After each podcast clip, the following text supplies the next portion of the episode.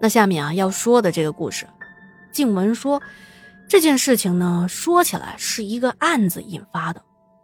当时网上和警方都通报过类似此类的这种案件，而静文啊，他也无法确定当时新闻上说的和他同事跟他说的这件事情，到底是不是同一件。静文说：“我二零一零年刚去北京的时候，做母婴产品的包装设计，那个时候刚去到北京，呃，人生地不熟，然后工资也不高。”才三千块钱一个月，光是租房就要一半的工资。那在北京租房啊，那房子也不好找。刚刚去的时候呢，是住的亲戚家，可是也不能一直住在亲戚家呀，是不？正当他在焦头烂额找房子的时候，有一个四十来岁的女同事就劝他说：“啊，宁可要多花一点钱，也不能租在太偏僻的啊。”而且是住的环境呢，人员不要太混杂的地方。啊，静文说：“哎呀，我也想找那样的房子啊，可是你也知道的，那样的房子太贵了。”而这大姐啊，就跟他讲起了她以前租房子的事情。大姐说，他毕业之后啊，呃，自己出来打拼，因为他不想回到老家的县城，就在哈尔滨的市郊一个比较偏的地方。和两个同事一起租了一个房子，啊，那时候老外道呢还有类似棚户区之类的地方，他当时负责做销售工作，有时候还要出差，所以他认为呢，啊，房子找一个差一点的也无所谓，能住就行，他就租在了老外道的一个小二楼的其中一间。这房子有多老旧呢？据这个大姐说。当时他们的门呢，还是在里面用插销的木门。这木门啊，就是一层薄薄的木板，感觉一拳过去就能砸出个窟窿。他们租的这间房子的对门，住的是一对小夫妻，男的脾气不好，还爱喝酒，经常看到他们家楼道上放了很多的啤酒瓶。女的呢，是一个很和善的漂亮的姑娘。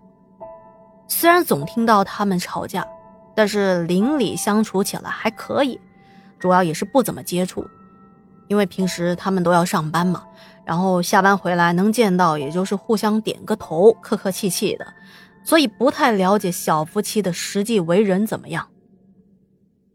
这有一天晚上啊，他们仨呢睡得挺早的，大概还不到八点呢，可是大概到了凌晨的一两点吧。这睡意正浓呢，突然听到了对门激烈的争吵声。那女主人啊，还尖叫了好几声呢，然后就传出了夫妻之间的那种谩骂。再接着，忽然间就安静下来了。过了大概几分钟，传出来了不大不小的叮叮哐哐的声音。大姐他们三个当时都已经吓醒了，抱成了一团了。其中有个女孩大着胆子问：“哎呀，我们要不要去看看啊？问问到底什么情况啊？可别把这人给打坏了呀！”可是后来实在是太害怕了，也就没有出去。再后来，对门就没有声音了。他们又听了一会儿，没什么动静，就赶紧睡了。第二天一早，看着对门的门也是紧锁着。啊，大家也就松了一口气，因为他们啊平时也经常吵架，都是床头吵架床尾和。看来今天也是和往常一样，这对夫妻吵完架没什么事情，应该啊都是上班去了。之后两三天呢，一直没有碰到对门的这户夫妻，只是晚上依旧传来了争吵的声音，接着又是乒乒乓乓的，好像吵架吵得很凶。又推到什么桌椅啦，又摔东西了，连续几天，女孩每一次听的都心惊胆战的。哎呀，这家里的事情也不好掺和呀。其实现在看起来，这算是家暴了吧？那有一回啊，他们都鼓起勇气准备报警了，可是那声音立马又安静了下来，他们啊，只能是就此作罢，再后来呢，他们都陆续的出差了，而这大姐是三个人当中头一个回来的。刚走到楼下，就发现停了两三辆警车，而等她上楼呢，发现对门的门是大开着，好几个警察进进出出的。警察一看到他，就对他说：“说有一些事情要问他。”那大姐说：“哎呀，当时我都懵了。”就问警察说：“对门是不是出了什么事情？”警察对他说：“啊，这一家的女主人被人杀了。”接着又问了他一些问题，比如说这户人家平时都是哪些人在住啊？最后一次见到被害者是什么时候？等等，盘问了很久。而这大姐也是非常的配合警方，可以说是知无不言。当时她还问了一下警察。问那个女主人是什么时候被杀害的？警察说，看那个样子，估计得好几天了，具体的时间需要法医鉴定才能够出具。后来她通过房东才了解到啊，原来这个女邻居正是被自己的丈夫杀害的，因为两个人发生了争吵，男的把女的按在床上，用菜刀给砍死了，而且砍的呀血肉模糊。当时正是夏天，尸体腐败的快。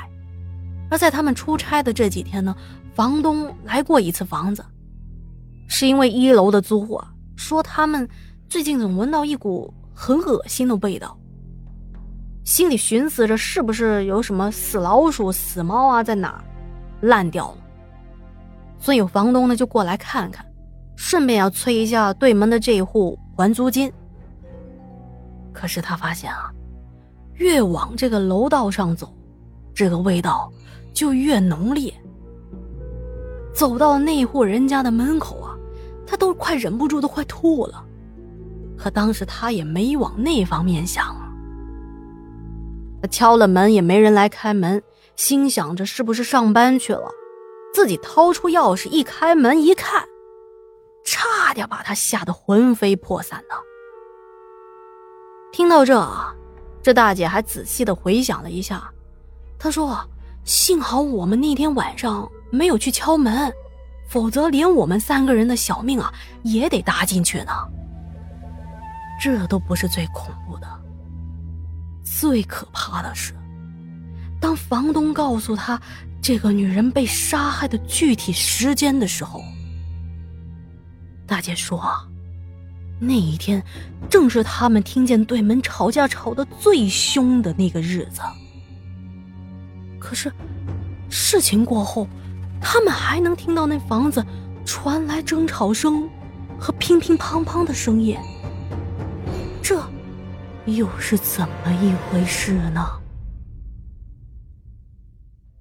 好了，今天的故事啊，就说到这了。感谢您的等待，对，因为前两天没有更新啊。另外，如果觉得天下故事讲的还不错，别忘了帮天下点赞、留言、转发、打 call。还有啊，就是如果您想投稿或者入群，可以添加天下鬼语的微信号。嗯，那咱们就明天再见了。对，明天也一定会更新的。